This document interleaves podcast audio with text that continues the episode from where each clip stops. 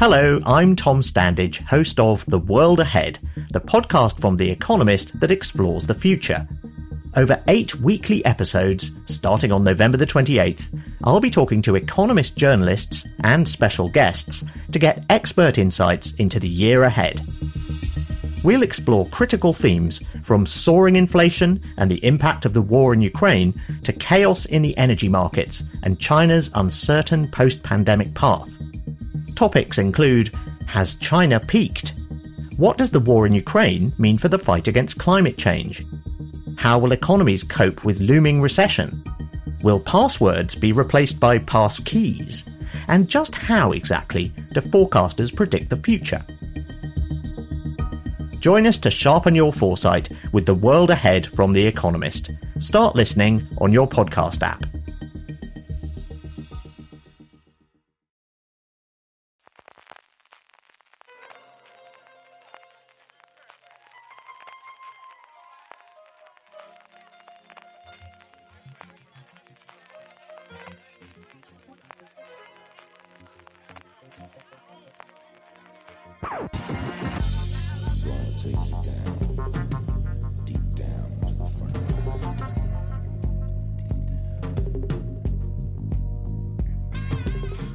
Este programa de Gran Angular de Fuera de Series es posible gracias al patrocinio de Big Bang, que regresa el 25 de septiembre a las 21.45 horas en versión original subtitulada y el jueves 4 a la misma hora doblada al castellano en TNT. Turno hoy para hablar de Movistar Plus, que celebró, como sabéis, su upfront, su presentación ante los medios y ante la sociedad madrileña con esa alfombra azul por las tardes el pasado martes. Eh, vamos a hablar un poquito de todo. Vamos a hablar de su estrategia, que nos comentaron. Vamos a hablar de su serie de producción propia, de la cosa tan ambiciosa que tienen para el año 2019. Vamos a hablar del canal preferido, el nuevo canal preferido de Francis Arabal, que es eh, Movistar Kids. Está loco por hablar de ellos. Hablaremos de Scam, que es la otra cosa a la que también está totalmente enganchado. Se nota que lo tengo callado de momento y me puedo meter con él. Nada, eh, es el momento de escuchar a Tony Soprano y empezamos con la película.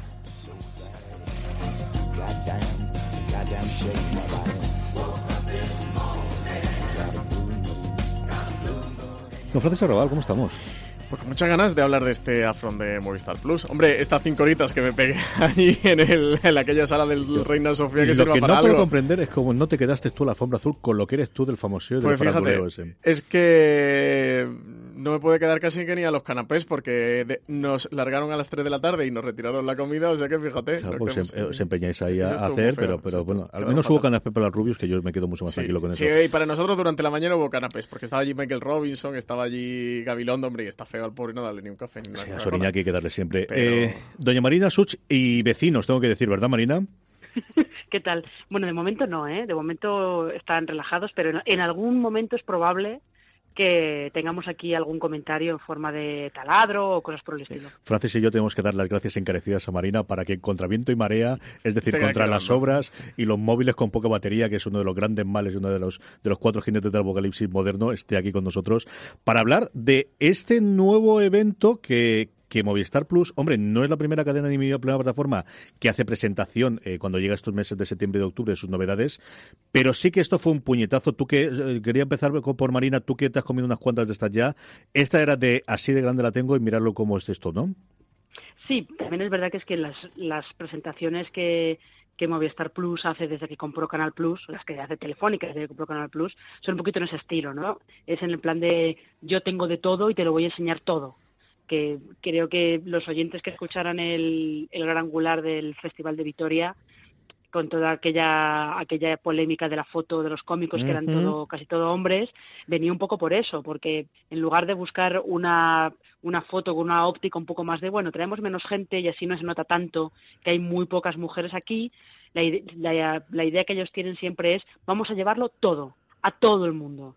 Vamos a ver vamos es un poco como de eh, hay un guionista, Jorge Sánchez Cabezudo, que dice que se está compitiendo ahora últimamente en ficción. Las plataformas están compitiendo por aluvión, ¿no? Por eso está haciendo Movistar también. te lo voy a enseñar todo, esto es todo lo que tengo, para que te quede claro que mm, es que yo, la que más tiene de todo soy yo. Vaya metida de pata fue aquella foto con Patricia Conte. Pero bueno, se lo tienen ganado por poner a la gente con pantalones cortos. Yo creo que eso es otro de los males modernos de que hemos aceptado que la gente puede ir en pantalón corto y ahí se lo tiene mandado. Eh, esta gran angular vamos a tener Señor mayor, dos bloques. Ese comentario, eh. Mm, decir, los pantalones cortos están muy bien para tu casa y en agosto siendo generoso. Es decir, ¿cuántas veces me he visto tú en pantalón corto? Eh, jamás nunca. Las que deben ser. Exactamente las veces que tienes que verme en pantalón corto. Esas son las que me has visto. no conozco tus gemelos, ahora que lo estoy pensando. Eh, pero sí mis mellizas, ¿ves tú? Esto es lo que tienen. En fin, vamos a hablar de los dos bloques que quizás para la audiencia fuera de series, evidentemente, todo lo que presentaron allí, incluida Alfombra Azul, que yo sé que tiene su público y yo el primero de ellos. También la parte de deportes, con este vamos que tanta polémica también ha tenido por los fichajes y el resto. La parte de no ficción y la parte de, bueno, de, que van a englobar en ese paraguas de cero, que están convirtiendo yo no sé las veces que dijeron en, en la conferencia que vamos a hablar de estrategias que cero no es un canal, que cero es un concepto, que queda muy esotérico y está muy bien aquello. Una marca, una marca. Sí, sí, sí, sí, Es una quimera. Pero las dos partes que nos interesan especialmente, evidentemente, es el primer panel, que yo agradezco que lo hiciesen, que es una cosa que yo siempre tenía mucha envidia, especialmente con los TCA, los grandes eh, popes americanos de las cadenas hacían esta, de alguna forma, charla ejecutiva, ¿no? De estas son las grandes líneas que vemos de nuestra estrategia y nuestro negocio y ese panel que hicieron de una hora y media con preguntas y respuestas de los de los periodistas, incluida una que hizo Francis Arrabal, eh, de estrategias de Movistar Plus, y luego un segundo bloque, evidentemente la que más nos compete a nosotros, que es la ficción original. La primera, la charla, la tenéis íntegra en estos extra que hemos empezado a subir al canal. Podéis consultarla, eh, como he hecho yo, que me la ha cascado entera esta, esta mañana, la he oído y me ha encantado, de verdad, de estas cosas. No sé, creo que no tomaba tantas notas, yo no yo creo desde que estudiaba. y, y la segunda, que desgraciadamente no se grabó, pero que tenemos cumplida respuesta de ella también en la web y que vamos a hablar de ella. Empecemos por las estrategias. Más allá de lo que podemos oír, lo que sí quiero de vosotros dos que estuvisteis allí es la sensación de la, de la sala, cómo visteis a LOL, tanto a los... ¿Cuánta gente había? Para empezar, tanto encima del escenario como fuera. Pues encima del escenario habría unas 5 o 6 personas. No María estaba Domingo Corral. Estaban todos los que luego fueron presentando paneles, empezando por Sergio Sle, que es el director de Movistar Plus, bueno, iba a decir Movistar Plus Televisión, pero Movistar Plus.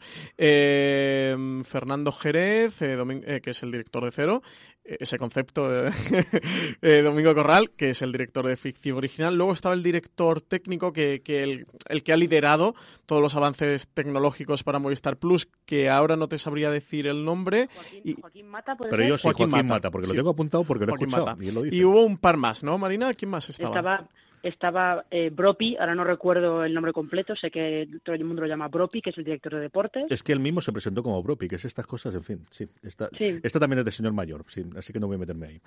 Sí, bueno, es, un poco de periodista deportivo esto, ¿eh? de presentarse directamente con el apodo. Y creo que no había nadie más. Y luego debajo, pues estamos todos los periodistas de tele quitando todos los que estaban cubriendo Gran Hermano VIP que se presentaba, que lo presentaba Telecinco. Estábamos bastante, no sé, Marina, ¿cuántos podemos ser? ¿40 o algo así? Eh, más o menos, había de todo, ¿eh? porque había periodistas de tele, había gente de medios tecnológicos, había un poco de todo. Esto hace lo que hice con Gran Hermano VIP, yo creo que era un proceso de autoselección bastante interesante, ¿no, Marina? Eh, bueno, a ver, autoselección. En realidad, la gente que estaba en la, en la rueda de prensa de Movistar eh, es gente que, aunque Telecinco presentara Gran Hermano Pip en una fecha en la que no coincide con nada, tampoco irían, te quiero decir. Y luego sí que había gente que, como tienen tenían un par de personas, pues una estaba en Gran Hermano VIP y la otra estaba en Movistar, con lo cual llegaban a todo. Yo no sé cuál sería más divertida de las dos, porque sinceramente yo creo que la de Gran Hermano VIP tuvo que ser muy divertida la presentación. Sí. que desde luego, y de verdad, eh, la conferencia, especialmente la introducción de Sergio Slay y la parte técnica, a mí también porque cogió por la parte eh, tecnológica, me gustaron mucho, mucho, mucho. De todo lo que presentó Sergio Slay, que hizo varias. Primero, eh, a mí me recordó mucho salvando mucho la distancia, les comentaré por qué, a las keynotes de Apple en cuanto, primero, la presentación de esto es lo que somos y segunda, esto es lo nuevo que vamos a hacer. Era y vamos puro a estar y una keynote de Apple. Yo lo estaba viendo y digo, joder, qué influencia ha tenido Steve Jobs con sus keynotes, ¿eh? O sea, estaba Una preparado... diferencia es que en Apple no les dicen a alguien de que la transparencia no se me ha pasado, se me ha dejado de pasar. que es, una cosa que cuando eres telefónica tiene narices. Eso es verdad, ¿eh? pero visualmente, o sea, porque no viste el, el Afron estando allí en persona, ¿eh? Pero era, o sea, era una 100%, ¿eh? Keynote de, de Apple. Esta gente se ha visto unas cuantas de, de Steve Jobs y ahora de Tim Cook. Unos cuantos numeritos de los que ellos daban inicialmente era, y de lo más impresionante es, bueno, lo que todos sabemos, pero cuando te lo dicen en números impresiona más, ¿no? Que es el cambio del lineal a veo cuando yo quiero y donde yo quiero. Entonces, algunos de los números que Dios lee, que comentaba ahí, es como en cinco años el video en demand en general en Movistar Plus ha pasado del 5 al 20%, pero las cifras más importantes es cuando empezó a quitar. Y dijo, si quitas el deporte es el 40%.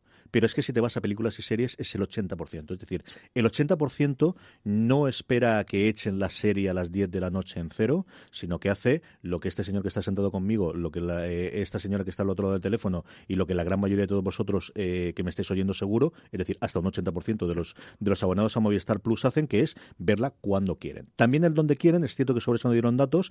Y luego la otra que dieron datos, que yo no recuerdo, miento, sí dieron datos, un tercio de sus usuarios consumen productos en dispositivos móviles.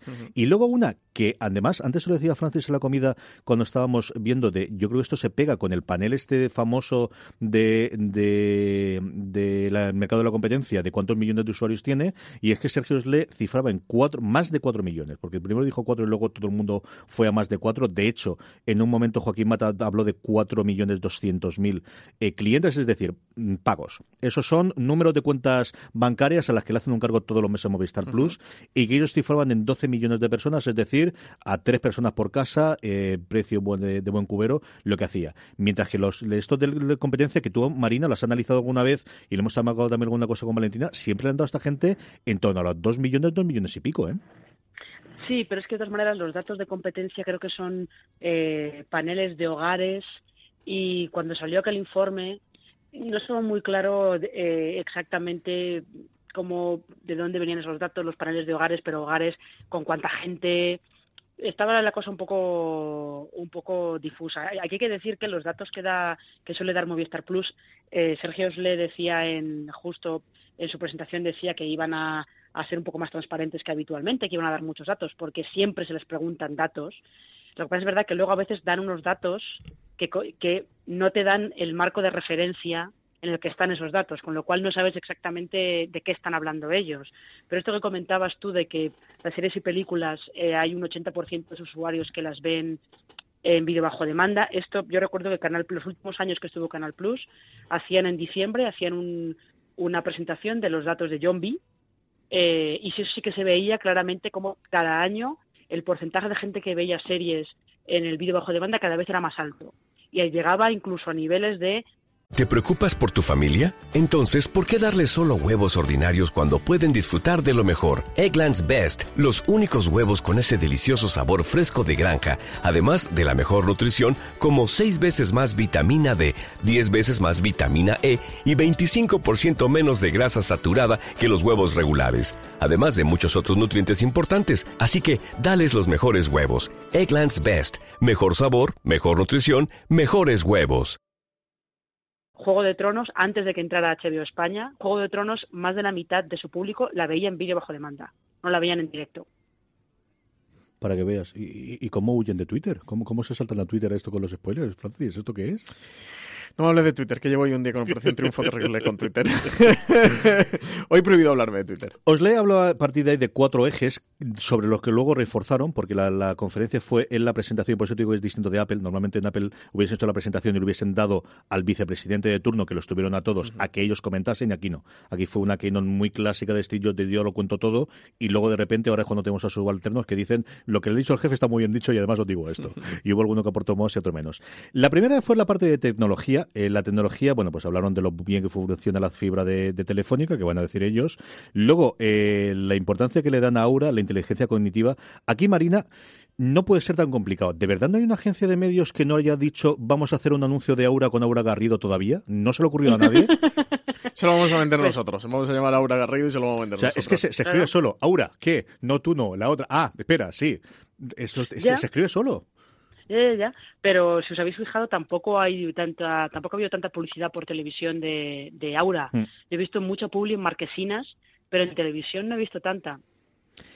La otra parte que comentaron luego fue eh, que nos van a meter anuncios segmentados por cliente hasta la sopa, es decir, bueno, pues al final Big Data sirve para estas cosas. No sé hasta qué punto es bonito decirlo en una rueda de prensa, que mejor te lo callas y no nos lo cuentes. Yo creo que conforme están las cosas con Facebook, es una de las cosas que me extrañaron que fomentasen tanto y comentasen tanto. Que yo agradezco que me pongan anuncios de golf, que yo, de verdad, me vienen muy bien todos, pero para, para saber, porque no voy a tener pasta porque al final no juego, pero me viene bien que me lo cuenten. Pero me ha extrañado. Luego, el Desco que tengo que agradecerle, tengo que agradecerle dos cosas a Joaquín Mata, pero quiero decirlas ya para que no se me olviden. Primero, que dijese descodificador en vez de Desco, estoy hasta la derecha del Desco, y luego yo creo que es de las pocas personas que queda junto conmigo y dice la guerra de las galaxias en vez de Star Wars. Y hay un momento que habla de la guerra de las galaxias y digo, este es de los míos, este es de utopía. Francis dos hombres de una última generación. Francis ya me dijo, este es un tío que tienes que conocer. Y digo, pues sí, sí, la verdad sí, es que... Sí, tú te llevarías muy bien con él, solamente, que muy amigos. Solamente de oírlo me, me, cae muy, muy bien. Pero vamos, este descodificador que hace maravillas eh, para grandes y pequeños eh, y que a funcionar... 4K y un montón de cosas internas. Nos dijo, creo que, no sé si 10 descodificadores juntos eran como una mente humana o, uno son como 10 mentes humanas, creo que era al revés. Eran 12. Un descodificador son 12 mentes humanas. Sí, pero luego tú utilizas menos, en fin, no nos metemos en ese, ese rabbit hole. Bueno, bueno, yo utilizaré menos, tampoco te metes conmigo, CJ habla por ti. Tienes razón. he dormido tres horas, se nota mucho, ¿no? Que estoy como estoy. La otra es decir, que van a, a meterlo, que quieren disponer de aquí al final de año un millón de estos descodificadores y en cuestión de 18 meses haberlo transformado todo, que es lo que permite muchas de las cosas que vamos a comentar después, como la integración con Netflix, como el tener aplicaciones para el 7 días y por un montón de más.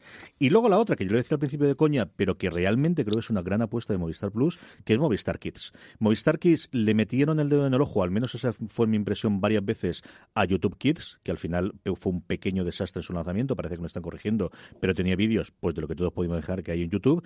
Y yo creo que, mm, sobre todo, claro, esto cuando eres padre lo ve más todavía, pero el funcionamiento y el uso de Clan de televisión española de la aplicación, yo creo que es brutal. Me encantaría tener las cifras del uso que tiene. Y aquí ellos hablaban de tener una aplicación que fuese mucho más allá de simplemente un contenedor, iban a tener canales en directo, iban a tener más contenido. Y es un tipo, y recargando constantemente de somos Movistar, somos Telefónica, no vamos a hacer nada que tú no quieras que tu hijo vea, Francis. Sí, recalcaron mucho del control y sobre todo que iban a tener un sistema de seguridad para que los niños no pasaran más de, de X horas que no se especificaron frente, frente a la pantalla, ¿no? Eh, consumiendo contenido. Así que sí que ellos sí que hicieron eh, o recalcaron mucho esta parte de Movistar Kids, que ya lo vimos en HBO, que tiene la parte Kids, que Netflix también tenía su parte Kids y que Movistar todavía no la tenía. Tenían canales, pero no tenían un apartado como sí que tienen HBO o tienen Netflix. Producción propia, os lee, aunque luego hablaremos largo y tendido de todo esto, eh, dijeron que estaban muy contentos. El panel Marvel. Luego sacaron, sacaron el panelito este Marvel dijeron que estaban muy contentos, que seguían estando muy contentos y que os íbamos a dar datos, ¿verdad, Marina? Y nos sacaron datos como Bezos, que es al final, muchos hemos vendido más y eran muchos más, porque al final darnos lo que todos esperaban de cuánta gente ha visto matar al padre. Cuéntanos, cuéntanos exactamente qué hay. No, lo que dijeron es, hay gente que ha visto la peste y luego era la serie más vista que teníamos, Marina. Sí, ellos lo que utilizaron fue, dijeron que si la peste, la peste era la serie más vista que habían tenido el año pasado, eh, y lo que hicieron fue darle a la peste el 100%. Si la peste es el 100%, sacaron una lista de 10 series que eran las más vistas en relación con ese 100% que era la peste. Pero luego descubrimos, además, que ese 100% solamente se refería al primer capítulo de la peste. Sí, eso le no era, la, no era la temporada completa. Y todo, es, todo el resto de datos se referían al primer capítulo de esas series en concreto. O sea que cuando yo cuando digo que dan datos, a veces hay que tener en cuenta que el marco de referencia que utilizan para darlos no es el que el que podíamos esperar. ¿eh? Es una cosa un poco más indirecta, como quien dice. Aquí lo del primer episodio eh, fue algo que, que, estábamos allí, Marina Such, estábamos Álvaro Nieva, eh, y, yo y nos quedamos pensando, pero bueno, estos datos de qué son, son de temporada completa, son de todos los episodios. Sobre todo eh, nos saltó un poco la liebre porque los datos de las 15 series eh, que dan a esos datos, seguidamente Sergio Osle incluye cómo quedaría Juego Tronos en ese ranking, que quedaba en la cuarta posición, pero luego sacaron cómo quedaba un Barça-Madrid en ese, en ese ranking de 15, que quedaba la segunda, ¿no? Entonces, claro, dijimos, pero un Barça-Madrid o un Madrid-Barça, que era concretamente el partido, Madrid-Barcelona, es importante este dato es un solo partido, no lo puedes comparar contra una serie como La Peste, que son seis episodios, ¿no? O sea que multiplica su número por seis. Entonces, en uno de estos cafeles, eh, entre medias, pillamos a Domingo Corral, que... es donde se hablan, Álvaro y yo trincamos a Domingo y le dijimos, Domingo, perdónanos, eh, los datos estos que habéis sacado de consumo eh, son en referencia a la serie completa, son en referencia al primer episodio, en referencia a qué son. Y nos especificó ahí, en ese cafeses, eh, que, era, que era en referencia al primer, solo al primer episodio. Aquí el pequeño truco, lo que decía Marina. A ver, eh, yo por un lado sí que me gustaría alabar que Movistar haga este ejercicio de transparencia y que nos dé datos y que nos dé suficientes datos, pero bueno, siempre se hacen eh, tirando un poquito de freno mano, ¿no? De te doy, pero, pero me guardo. Y aquí utilizaron este truquito de dar una referencia, un marco del 100%. ¿Qué es lo que pasa? Que sí que, que Sergio Slet dice durante la presentación eh, no sé hasta qué hasta de qué punto, de manera intencionada o no, por lo que luego voy a comentar, esto por, por, dar un poquito de salseo a este gran angular, que, que si no se nos va a quedar esto muy serio. Él dice eh, que, el, que el partido que era el segundo más visto sería un Madrid-Barça y que un Madrid-Barça eh, estaba en torno al, al millón doscientos, millón trescientos mil espectadores. Y entonces luego le preguntamos, y bueno, si este Madrid-Barça es millón, millón doscientos, trescientos mil espectadores, eh, ¿la peste qué? Y dijo, pues un poco más. Si un Barça o un Madrid está segunda y el la peste está primera, un poco más. Millón y medio precio Y ahí se quedó. Luego llegó una nota de prensa que directamente me dijeron, mira, ponemos... Eh, yo recuerdo que estaba pasándole por Telegram a María Santonja, fue quien sacó la noticia de los Afron. Todo el contenido le dije, mira, ha dicho un millón doscientos, trescientos mil, eh, un poco más es un millón y medio. Y nosotros, de hecho, pusimos un millón y medio ya en la noticia, pusimos alrededor de un, o aproximadamente un millón y medio y lo contextualizamos en base a qué llegamos a ese millón y medio. En la nota de prensa que llegó a las siete y media a las ocho de la tarde, directamente dijeron, mira, vamos a zanjar el tema. La peste la ha visto, el primer episodio, un millón y medio de personas afuera. fin del debate. Y yo aquí luego estuve hablando con Álvaro Nieva, porque si teníamos la cifra de un millón y medio, que ya no la vamos a estar, y ese millón y medio representaba un 100%, es una regla de tres. Era muy fácil sacarlo. Álvaro, de hecho, en fotograma sacó el, sacó el artículo eh, desglosando cuánto eran los espectadores eh, de, cada una de, las, de cada una de las series. Pero bueno, ya es más un dato curioso, porque al final, bueno, sí que si das las dos referencias, das ese 100% a qué corresponde, ya sí que podemos sacar el porcentaje a, a qué número de espectadores corresponde. Eso en cualquier caso dejaba muy bien a vergüenza y muy bien a mirar lo que has hecho, que estaban segundo y tercero. Bueno, realmente segundo y tercero no era un empate en segundo puesto, porque las dos tienen un 87%. Que te demuestra cómo la comedia es un género que sigue funcionando tremendamente bien en España, Marina. Pero de todas maneras, lo que, lo que estáis comentando de los datos y tal, yo creo que en realidad es una clasificación que no, como una curiosidad está bien, pero en realidad no sirve para que realmente sepamos si esas series han funcionado bien no, porque o no. son un primer episodio. Claro, claro eso, es el, solo es el primer episodio. Que mucho si la en cuenta... presentación, la promoción, etcétera, etcétera. Que claro, si, si tenemos... Si, si tenemos en cuenta, por ejemplo, lo que se ha estado hablando en los medios estadounidenses, por ejemplo, de eh, qué utiliza Netflix para renovar o no sus series, eh, y ya estaban diciendo que ellos más que mirar cuánta gente ve el primer episodio, lo que están viendo es cuánta gente termina la temporada y cuánto tardan en terminar la temporada. Y sí que miran, creo que si la gente se termina de ver el primer episodio y una vez eso, si terminan la temporada. Y si no la terminan, en qué punto, la en qué punto abandonan y cuánto tardan en terminarla. Eso es realmente es más interesante que que te digan pues el primer episodio de La Peste es nuestro top, a partir de ahí 100%. Y eso lo veo más como una curiosidad que como un dato de verdad con jugo que nos diga realmente cómo han ido funcionando esas series. Es un dato que está bien, pero bueno, solo es en referencia al primer episodio. Aquí yo creo que podemos detectar que, evidentemente la fuerza promocional de la peste que inundaron España, pues, pues ha, sido ha conseguido ser la serie más vista. A mí me extraña que Vergüenza consiga la segunda posición y mira lo que has hecho, al final tiene el tirón de Berto Romero, consiguió la tercera. Y la primera de Gutiérrez y la de, es que el, dúo protagonista de Vergüenza sí, muy y Malenia.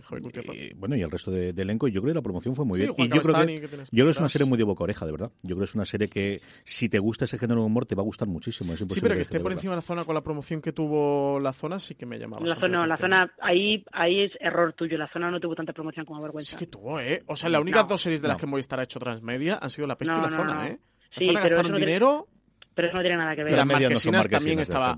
Yo creo que no tanta, ¿eh, Claro, ahí, ahí coincido yo con Marina. Mm, yo más que vergüenza mira lo que has hecho, yo diría que sí. Sí, no. El es que yo estoy con CJ. El transmedia no es no es hacer promoción. Yo el Transmedia es una cosa para los fans, muy fans de Quiero Café, para muy cafeteros, y tengo una experiencia adicional. No, digo el Transmedia en... Sobre todo para estas cosas. Para valorar el esfuerzo que hicieron económicamente sobre la serie. Un par de cositas más antes de que vayamos al segundo bloque y nos metamos en, en series. Eh, en estas mismas presentaciones y diapositivas, que además eh, Álvaro Nieva lo podéis oír en la, en la en la transcripción, bueno, en la transcripción, en el audio que tenemos en el canal, le pregunta precisamente sobre eso. Sospechosamente aparecían ya no Netflix, que lo esperábamos todos y que sabíamos y que nos dijeron que era diciembre. ¿Cómo de diciembre?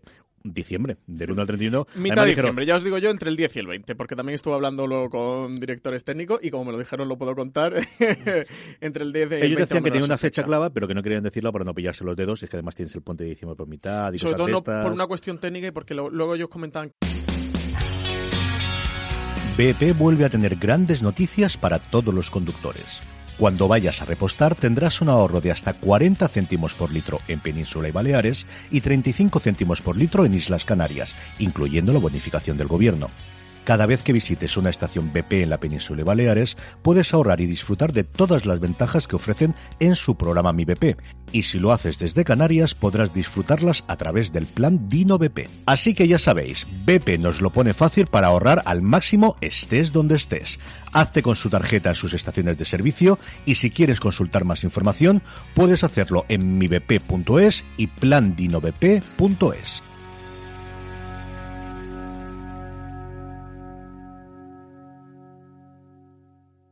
This holiday, whether you're making a Baker's Simple Truth turkey for 40 or a Murray's Baked Brie for 2, Baker's has fast, fresh delivery and free pickup, so you can make holiday meals that bring you all together to create memories that last. Baker's, fresh for everyone. Free pickup on orders of $35 or more. Restrictions may apply. Choose from a great selection of digital coupons and use them up to five times in one transaction. Check our app for details. Baker's, fresh for everyone. Que, que, no solo que lleguen técnicamente, sino que aparte de llegar técnicamente, que lleguen eh, en cuanto al marketing. O sea, que toda la parte técnica, cuando ellos tengan una fecha cerrada, tienen que tener tiempo para poder vender. vender sí, esa parte comercial es una cosa. Yo me quedé con ganas de oír después un panel comercial. De, bueno, ¿y esto cómo lo vamos a vender y qué paquete Sí, vamos a hacer? sí, sí. Era, había, hay varios momentos en los que eso se echaba de menos. Pero sospechosamente aparecían por ahí unos logos de HBO y de Amazon a los cuales se refirieron por nombre, que era una cosa que en Movistar, especialmente en los primeros tiempos, jamás se hablaba de Netflix y aquí os lee, es cierto que ya tienen el acuerdo, en menos del primer minuto, antes de un minuto de su charla, ya habló a Netflix por su nombre y a Amazon los nombraron repetidamente. Algo tiene que ver ahí atrás, Marina. Hombre, no sé si no sé si leísteis una noticia que publicó, creo que fue el, el Confidencial, que decía que en Brasil, al parecer, Movistar estaba haciendo pruebas para integrar Amazon Prime Video a, a su servicio. Y especulaba con que puede ser que eso acabara viniendo también a España. Pero como de costumbre, evidentemente, confirmación oficial desde, desde Movistar no hay. Y el logo de HBO, es verdad que luego eh, Francis preguntó precisamente por eso, por esos acuerdos con HBO y con, y con Amazon, y es cierto que ellos dijeron que están, que están negociando para poder integrarlos y tal, pero luego de HBO a mí me sonó un poco más a seguimos teniendo las series del acuerdo aquel que tenía Canal Plus y cuando se, según se vayan acabando ya veremos qué pasa aquí. ¿Quieres que hable, más- que hable CJ? Sí, sí, habla. habla, Hablamos, habla. ¿cómo, Habla, está habla, abogado, pero- ¿Cómo está el abogado de Fuera Series? No, tú, tú va- valora, valora si lo que te contaron es off the record o no Francis. Arrabal va a ver. hablar ahora. A mí nadie me ha dicho que no pueda decirlo, así que yo entiendo que lo puedo decir. A ver, oyentes de fuera de series. Esta transmisión para el mundo. A ver, eh, por hablar claro, eh, Movistar tiene en mente todo lo que está pasando y cómo está el mundo y ellos, por deseo interno, y me lo ha dicho gente de dentro de Movistar y que está organizando todo esto, quieren, a ellos les gustaría, Todo. tienen ese de- deseo, digamos, aspiracional de que la ahora tienen. Netflix y tener a HBO, tener a Amazon y tener a todos los que pueda tener. ¿Por qué esto es importante? Porque el discurso de ellos hace dos años, y me remito, que me he remitido muchas veces a esa rueda de prensa, porque creo que es muy importante, que fue la de la presentación de la peste en Sevilla. En aquel momento Gil Pérez decía que lo que importaba era la producción propia de Movistar. Claro, estamos en el lanzamiento de la segunda serie, ¿eh? la gran serie, la que le costaba 10 millones de euros, que solo se podían ver en Movistar, y de Netflix, que todos los periodistas, algunos con más y otros con, o con mejor y otros con peor intención, no paran de preguntarle de Netflix, se le ponían, mm, el, morro se le torcía cada vez que alguien le mencionaba Netflix. Eso creo que en estos dos años ha cambiado en un giro de 180 grados. Que también las cosas no paran de cambiar y es un mundo muy mm, volátil eh, y en el que las cosas cambian rápido. Entonces, creo que ellos tienen la aspiración. Y esta pregunta la hice directamente de mm, ¿a Movistar le gustaría convertirse en eso que muchos seriéfilos comentan de un tener eh, la posibilidad de un Spotify de las series? Y me dijeron sí. Me dijeron rotundamente, además la respuesta fue sí, pero HBO tiene sus intereses, Amazon Prime tiene sus intereses, igual que Netflix tenía su- sus intereses. Y nosotros tenemos los nuestros. Esos intereses son económicos y son empresariales de muchos tipos y son estratégicos. Entonces tienen que cuadrar los intereses de Movistar con los intereses de las otras partes. Ellos me decían que Movistar y Netflix habían conseguido cuadrar sus intereses, pero que ellos lo que sí que no querían era convertirse en un simple hub, en un simple agregador de contenidos. Es decir, ellos no querían eh, que Netflix esté en Movistar y San se acabó, sino que ellos buscaban algo más. A ella no me contaron el qué. Sí que intuyo, y esto es intuyo, y una parte de especulación, que los tiros podrían ir, no sé si por coproducciones, o sea que, que eh, sea una serie Movistar Plus con Netflix, sea una serie Movistar Plus con HBO, sería una Movistar Plus con Amazon. Intuyo que por ahí puede ser, pero sobre todo creo que más los tiros iban por compartir datos, que con Netflix lo van a hacer. Movistar va a tener datos de Netflix y Netflix va a tener datos de Movistar. Y sobre todo creo que por ahí van dificultades de negociación. Dicho eso, eh, Sí, es que hay una, hay una dificultad de negociación muy grande que se llama la ley de protección de datos, básicamente. No, pero me refiero a datos internos de los suyos de consumo. O sea, datos de. eh, a ver, eh, Netflix. ¿Cuánta gente ha sigue- visto la casa de papel? habiendo- sigue habiendo, eso tienen que mirarlo bien porque sigue habiendo una, una cosa que es la ley de protección de datos, que son las normativas europeas de, de protección de datos y de compartir datos entre, entre empresas y tal, que no sé en qué punto están ahora mismo porque también han cambiado mucho, pero claramente claramente ese es uno de los ese es uno de los grandes los grandes obstáculos que enfrentan muchas compañías estadounidenses cuando vienen a Europa. Uno de sus grandes obstáculos es precisamente la legislación la legislación europea de tratamiento de datos Yo la GDRP ahí tendrán que mirarla, pero para eso tienen los abogados. Sí que coincido con Francis en que ha cambiado totalmente el, panorama en cuanto a todo Dios quiere ser una plataforma, menos quienes tienen claro que no van a llegar a ser una plataforma y entonces quieren estar en todos los sitios. O sea, yo quiero estar como Netflix y que todo el mundo me pague, o si soy Movistar, o soy Vodafone, o soy eh, Apple cuando llegue, que tiene todo el bien de que vaya por ese lado, o Amazon hasta cierto punto, como hemos tenido hasta ahora en Estados Unidos, y falta ver si también el resto del mundo incorpora ese tipo de canales, soy una plataforma. Yo, yo creo que eso es donde se va a combatir de cuántas plataformas que intenta ser el Spotify de las series para que todos entendamos vamos a tener dentro de dos o tres años, aparte de canales independientes a los que me suscriba. Que al final no es más que volver al, al mismo torno de hace 10 años, de que de repente a lo mejor esa es una cablera o a lo mejor eso es un Amazon. No sabemos están ahí, pero igual que hemos tenido esa desagregación, de repente vamos a tener otra vez esta unificación, porque al final los paquetes, eh, claro, es que es lo de siempre. Mm, Es dar eh, servicio uno más no me cuesta, pues son 10 euritos más y bueno, pues si hay que rebajarlo para hacer el paquetización, pues lo haremos entre todos. Eh, una cosita más, porque nos vamos a ir de tiempo y Dicho no lo vamos cual, a comentar momento, este. que quería comentar Ya una cosa para cerrar el debate. Con esto cierro el debate. Eh, dicho lo cual, también de dentro me dijeron que han hablado y estaban hablando con HBO y con Amazon, que eso puede salir o puede no salir nunca jamás, o puede salir dentro de tres meses o puede salir dentro de dos años, pero que estaban hablando. Que eso no quiere decir que, que vayamos a ver HBO dentro de Movistar o sí. Y con Disney, Francis. Están Con hablando Disney con no Disney. te voy a decir la verdad, no pregunta. Estaba hablando con No, con Disney. Disney- No, con le hizo una pregunta a un oyente, eh, creo que sobre el tema de Disney y Sí, creo que le dieron Disney- una larga cambiada. preguntaron- Preguntaron, eh, no me acuerdo quién preguntó en rueda de prensa y Movistar dijo, básicamente su respuesta fue, no sabemos. Ah, le pegó una larga cambiada. No, lo que contaron es que estaban muy contentos con Disney, Movistar Disney, que es el canal que tienen suyo, y están abiertos a todo, y eh, a todo estamos abiertos. Es que es lo mismo que lo de HBO de Amazon. Es que yo creo, de verdad, creo que a día de hoy la estrategia de Movistar es vamos a intentar conseguir todo lo que podamos dentro de Movistar y que Movistar lo sea todo. Que por un lado encaja la filosofía de Movistar. Movistar Sí, siempre sí, ha querido sí. ser todo. Y ser que es todo por donde lo que van los necesitas. tiros de todas las tecnológicas. Es decir, las tecnológicas no quieren convertirse solamente en el, en el caño de conexión a Internet. En Estados Unidos, leche. Bueno, Es decir, que los dueños de Warner, Warner, Brothers claro. es el telefónica americano. Que eh, Comcast, porque al final Disney subió la apuesta, pero estuvo a punto de quedarse con todo Fox. Es probable que se quede con, con, con Sky. Es probable o es posible que esas negociaciones internas se queden con Sky. Es que y había posibilidad de que se quedaran en Hulu. Estoy Entonces, eh, sí, eh, ese control, desde luego, es eh, lo que vamos a ver y está, queremos aquí para comentarlos. Vamos a hablar ya exclusivamente de la ficción original, vamos a hablar de estas supuestas 15 series que ¿No el año que de la nueva viene. interfaz? No, porque no ¿Menos nos va a dar tiempo. eh, ahora lo comentamos, pero nada, primero un momento para, para eh, nuestros compromisos publicitarios y volvemos ahora mismo. Esta semana, Fuera de Series está patrocinado por Big Bang. TNT estrena el próximo 25 de septiembre a las 21.45 horas la duodécima temporada de Big Bang. Para los impacientes, la podréis ver en versión original subtitulada al castellano al día siguiente de su emisión en Estados Unidos. Y los fans de la versión doblada, no os preocupéis, podréis verla el jueves 4 de octubre a las 21.45. Reencuéntrate con los frikis más amados de la televisión. Esta nueva temporada arranca con la luna de miel de Sheldon y Amy. ¿Qué más sorpresas nos deparará Big Bang?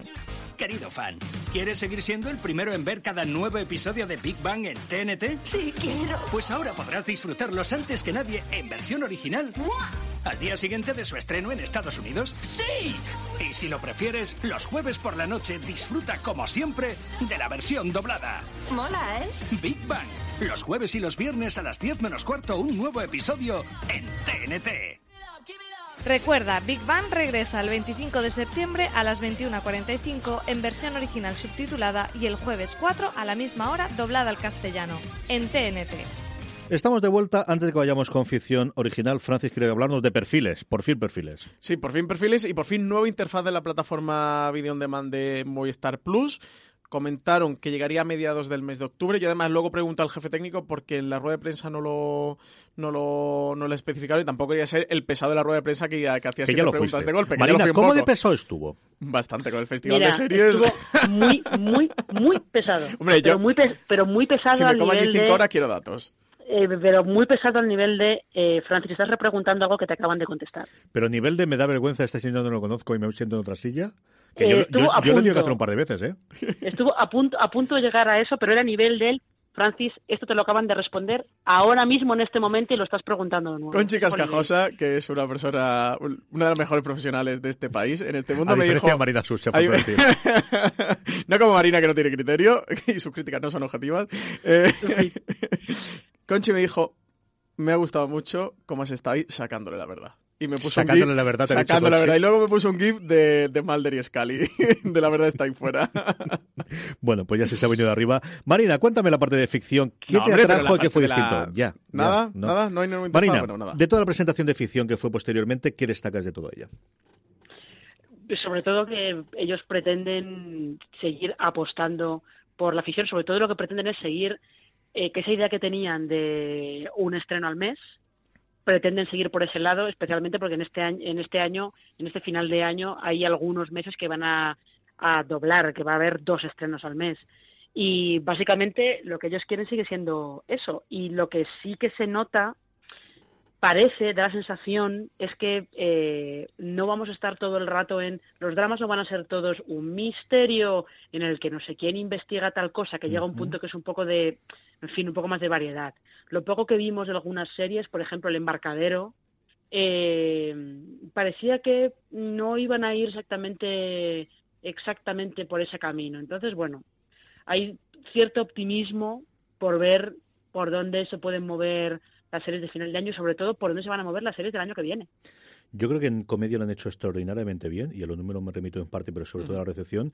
Creo que han dado todos los bandazos del mundo hasta que se han encontrado con la que no esperaban que fuese un éxito, que tiene un problema, y es que es una puñetera miniserie como la gran mayoría de las series hasta ahora. Tendremos una temporada de La Peste, tendremos desde el principio confirmada segunda temporada de Gigantes, pero es que hasta ahora lo que han entendido en Dama son lo que toda la puñetera de hoy han sido miniseries. Porque en la gran mayoría al final vienen de gente de cine que tenía una idea para un largo o alguna ideica y que hemos alargado o hemos comprimido o hemos expandido a seis episodios y al final no deja de ser hasta cierto punto la puñetera película en seis trozos o en seis episodios que nos han contado tantas veces. Sí, hombre, la miniserie está bien como complemento, ¿no? Pero al final sí que necesitan series que, le aguanten varias temporadas. No, y aparte, esto, esto, que comentabas antes es una de las críticas que se le ha hecho siempre a, la ficción original de Movistar Plus, al principio, que era que lo que buscaban era directores de cine. Buscaban directores de cine y que ahí también pues podía estar un poco algunos de los fallos que podían tener algunas de esas series, que eran todavía eran demasiado deudoras de, de que esta gente venía del cine, ¿no? Y sí que parece que para el año que viene sí que han ido, ya hay alguna serie de este año que ya está más creada por gente que se ha criado más en la tele, pero para el año que viene el embarcadero, por ejemplo, está creada por, por Alex, Pina, que viene de, la tele, Hierro, ahora mismo soy incapaz de acordarme quién es la productora, pero también es gente que, que también viene de la tele, su gran reto es ese, dejar de obsesionarse con los nombres, dejar de obsesionarse con, con fichar a directores de cine para dar como empaque, como para dar más, más que para dar como por esa idea snob que tenemos todavía de que es que si no son directores de cine, ¿quién va a ver estas series? ¿no? Como, como pensando todavía que las series son el hermano pequeño del cine. Es un poco la sensación que, que da esa táctica y que empiecen a tirar de gente eh, de guionistas de tele y de gente más curtida en la tele que también pues eh, les pueden hacer otras cosas que, que, lo que se está viendo ahora mismo en las teles en abierto. Dieron la fecha que hemos comentado repetidamente en distintos programas de, fuera de series, igual que lo tenemos en la web, de estrenos de aquí hasta final de año. Y luego hablaron, que vosotros sí que visteis algo allí, o no sé qué presentaron más, una nueva serie, una nueva comedia todas las comparaciones evidentemente va a ser con la vida de Brian, una comedia que se va a llamar Justo antes de Cristo, francés. Sí, eh, como bien comentabas, las comparaciones con la vida de Brian son desde el, desde el principio. Domingo Corral se refirió a ella como una comedia de, de romanos que se situaba justo antes del nacimiento de Jesucristo. La serie va a estar creada por Pepe Montero y Juan Maidagán, que, ya trabajaron juntos en la serie de televisión española Plaza de España y en la serie de mm, Alex de la Iglesia Plutón Verbenero, de, que, que la emitió la 2. Eh, además, también habían trabajado los dos en, cine, en la película Los del Túnel, ya que Maidagán era el guionista y, Montero era el director. Y nada, a ver qué tal. Dijeron que eh, entre un mes, tres meses más o menos, que, no tardarían mucho. harían una presentación, una rueda de prensa ya oficial de la serie. No daban fecha de estreno para esta nueva comedia, pero sí decían que, que vería la luz eh, en 2019. Tengo la cosa bastante completita de aquí a final de año, primero del año que viene también, ¿no, Marina? Yo creo que hasta casi marzo tenemos series.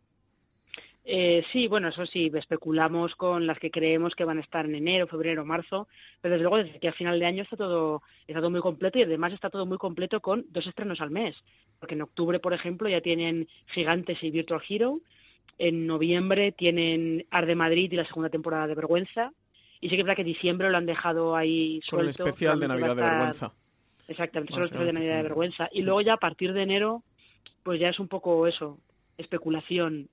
Sí. Tiene pinta que el embarcadero puede ir para enero y mira lo que has hecho para febrero, quizá hierro para marzo, por ahí por ahí se puede mover. Yo como datos curiosos de este panel de Domingo Corral, Destacar que el presupuesto para el año que viene vuelven a ser de 70 millones, que era el presupuesto para el año 1, vuelven, vuelven a repetir presupuesto para el año 2, que se comprometían a estrenar un mínimo de 12 series y decían que iban a intentar llegar hasta 15, que tenían la aspiración de llegar a 15, que podían ser 13, 14 o esas 15. Pero Incluidas las segundas temporadas. Cuando hablan de 12 hablan de segunda, de, series en total, de estrenos, eh, que iba a depender de los proyectos que tuvieran, de cómo fueran evolucionando estos proyectos y de lo que se retrasaran o no. Y, y bueno, también la curiosidad de que ya anunciaron la renovación de la segunda temporada de Gigantes y que todavía no se ha estrenado, y también de Scam, que en ese momento se acaba de estrenar eh, dos tres días antes, el 9 de septiembre. Y a todos los efectos confirmaron que no habrá segunda temporada de la zona, pero que quieren hacer algo con los hermanos Sánchez Cabezudo y que le están dando vueltas. Sí, eso justo se lo pregunté yo en rueda de prensa, porque si os fijáis, quitando las que ya anunciaron que eran miniserie, la zona es de la única que no se había dicho nada de segunda temporada, así que le pregunté a Domingo Corral eh, me dijo que La Zona era una serie con la que estaban muy contentos, que como habíamos visto los datos de consumo era de las series más vistas de Movistar, que además de las series que mejor se ha vendido internacionalmente, que ellos estaban muy satisfechos de que Stars lo hubiera comprado y que se pudiera ver en Estados Unidos. Pero... discurso protocolario, pero que dicen que ellos sí que le pidieron un tratamiento de guion de la segunda temporada a los Sánchez Cabezudo, que los Sánchez Cabezudo le presentaron un proyecto del que ellos no terminaban de estar muy seguros y satisfechos eh, ellos me refiero a los hermanos Sánchez Cabezudo, que en Movistar tampoco lo terminaban de ver, que los Sánchez Cabezudo entre medias eh, se pusieron a ver un proyecto que parece ser, o se puede leer entre líneas, quería más en la línea de crematorio, es decir, más un thriller político puro y duro, que la zona tenía su parte política, pero, que esto sí que parece que podría ser un thriller puro y duro que los Sánchez Cabezudo estaban trabajando en ellos, que a Movistar les gustaba y les convencía y que pronto puede que tengamos más noticias. Es decir, que a lo mejor dentro de entre uno, dos, también tres, cuatro meses convoquen una rueda de prensa o digan algo. Marina, dos cositas rápidas que antes de que despidamos. Una, ¿qué te me llamó más la atención del, panel de Domingo Corral? Y dos, ¿cuánto hype hay allí en la profesión, sobre todo en Madrid, con Arte Madrid? A ver, eh, con Arte Madrid hay mucho hype porque hay que tener en cuenta que hay prensa que ya la ha visto porque ha habido pases previos a su presentación en el Festival de San Sebastián, con lo cual hay gente que ya la ha visto, en teoría lo tienen todo embargado, pero el hype es muy alto. Vamos a dejarlo ahí. Em, y lo que más me llamó la atención de la presentación de Domingo Corral, pues sí que te diga la verdad, nada, porque Domingo Corral más o menos todas las, las, presentaciones que hace de series o cuando habla ante la presentación de las series, más o menos viene a contar siempre esto dio fechas de estreno muy concretas, eh, vale, pero a mí no me llamó la atención nada, no dijo nada que fuera de repente como, buf, esto, esto es muy nuevo, esto es muy revolucionario. No.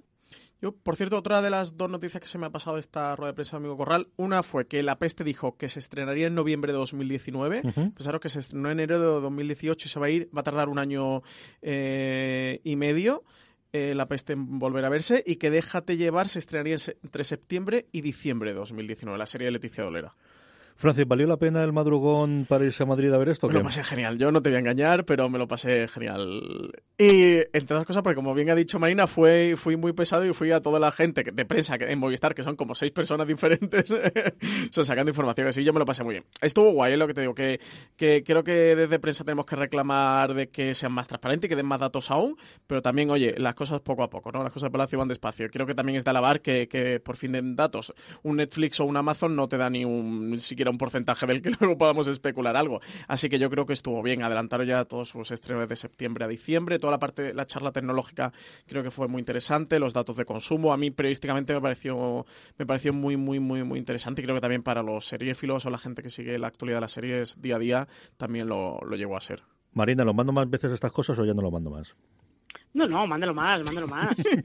Sobre todo porque así estos datos, Francis y yo tenemos la eterna discusión de si eh, Movistar debería emitir sus series semana a semana o si la estrategia de lanzarlas bajo demanda completas es acertada. Que tenemos esa eterna discusión y la de la promoción de Scam, que es nuestra nueva eterna discusión. Y la promoción de Scam es nuestra nueva eterna discusión porque yo no puedo repetirle que Scam no se puede concebir como una serie al uso. Pero vamos, eso lo dejamos para otro día. Menos mal que os pondréis a ver los dos los screeners de élite, me dejaréis en paz durante al menos una semana, que como ahora Netflix va a estar integrado Movistar Plus, también en este programa puedo decirlo. Así que no hay más, porque, oye, ¿cuánto hype va a haber con esta Marina? ¿Con cuál? ¿Con élite? Con élite. Eh, yo tampoco puedo decir nada porque lo tengo todo embargado, pero, yo creo que sí. De hecho, yo estoy en estas discusiones eternas que tengo con Francis, entonces la que yo creo que si no es un súper pelotazo para Netflix, es que han hecho algo mal directamente. Pues seguro que lo comentaremos como en otras muchas cosas en Fuera de Series. Recordad nuestro canal eh, de podcast para mucha más información. Pasaros por series.com donde podéis leer muy a menudo a Marina Such, menos a Francis, y para qué engañaros, muy poquitas veces a mí más que sea un podcast. Pero bueno, esto es lo que tiene la división de trabajo y así nos divertimos. Don Francis Arrabal, gracias por haber compartido este gran angular. Pues muchas gracias, me lo he pasado muy bien hablando de todos los que estén Movistar. Dona Marina Such, da gracias eternas a otros vecinos que han decidido durante estos 40 minutos no taladrar demasiado, que al final no se ha oído prácticamente nada, ¿no? Con todo había. No, hay algún, hay algún martillazo por aquí suelto, pero... Se han decepcionado, se ve que no le ha interesado demasiado el programa. Ha dicho, bah, esto está aburrido, voy a la cafetería. Un beso muy fuerte, Marina. Muchas gracias por haber colaborado con nosotros hablando un poquito de lo que fue este afronte Movistar Plus. Hasta aquí este episodio de Gran Angular. Nuestro agradecimiento de nuevo a Big Bang por patrocinar este programa de Gran Angular. Recordad que Big Bang regresa el 25 de septiembre a las 21.45 horas en versión original subtitulada y el jueves 4 a la misma hora doblada al castellano en TNT. Y a todos vosotros, gracias por estar ahí. Hasta la próxima. Recordad, tened muchísimo cuidado ahí fuera.